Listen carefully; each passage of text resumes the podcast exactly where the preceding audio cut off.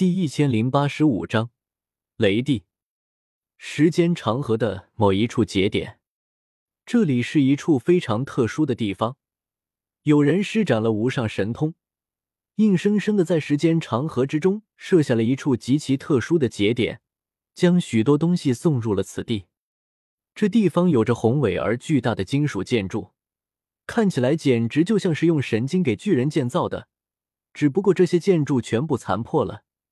墙壁上到处都是掌印、剑痕、剑孔、爪痕等痕迹，但即便如此，这些建筑依旧散发着莫大的威压，有种神圣和庄严的气息。这一片宫殿已经荒芜了，而其中一个宫殿却例外，那是一座如同小山般庞大、屋顶被掀开的金属宫殿，那里鸟语花香、藤萝叠绕、郁郁葱葱。充满了蓬勃的生机。这残破的金属宫殿之中，有一张石桌，还有两个蒲团。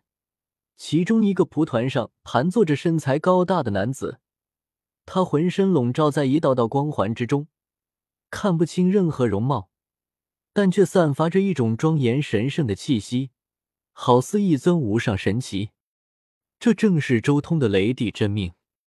雷帝真命来到这个时代已经无数年了，修行了无数年，甚至连他本身雷帝的那种雷霆气息都消散了。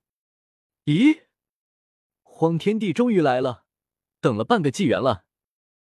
忽然，周通这雷帝真命抬头，看向远处宫殿的一个角落，无中和六道轮回托付给我的任务也算是完结，我也终于可以解放了。周通若有所思的看了看时间长河的下游，他也感觉到了，在自己的本体正在下游，而且似乎还在靠近这里。与此同时，石浩也有些懵逼的看向这附近的宫殿。这是那，我来到什么地方了？石浩看向四周的宫殿，有些不解。这些宫殿虽然破损了，但从那气象以及气息上就能看得出来。这里绝对是难以想象的存在居住过的宫殿。把我送到这里，有什么用意吗？石浩轻声说道：“送你一场机缘。”就在这时候，周通的声音响起，非常突兀，打破了此地的宁静。石浩一震，他反应极快，浑身发光，古文密布，完全戒备了起来。作为从战斗中走出来的强者。这是他面对未知的时候的本能反应，但很快，他顺着声音的方向来到了周通这雷帝真命所在的地方。请坐。周通开口，他声音虽然不大，但却如同雷霆天音，神圣而威严。你是谁？难道是一位真仙？石浩看向周通，不禁脱口而出：“这个地方的氛围很特殊。”有种直指大道的感觉，甚至石浩感觉自己在这个地方连思维都变得简单了许多，没有那么多杂乱的心思，想到什么就说什么，整个人都好似变得更加纯净了。是与不是又有什么区别呢？除了这时间长河，外界再也无我的栖身之地了。周通声音平静而淡然，没有对石浩有什么隐瞒。石浩愣住了。眼前这人极有可能就是一尊真仙，但外界再无栖身之地是怎么回事？难道死了？眼前的只是一个烙印。周通随手一挥，石桌上顿时出现了一个酒壶以及两个玉杯。玉杯古朴，有种道法自然的天然气息，但那酒壶却非同小可。周通拿起酒壶，顿时一缕缕混沌气从壶口之中弥漫而出。周通倒酒，顿时酒壶之中流淌出了晶莹透亮的液体，这些液体还在散发仙气，有种难以形容的香气，几乎要令人沉醉。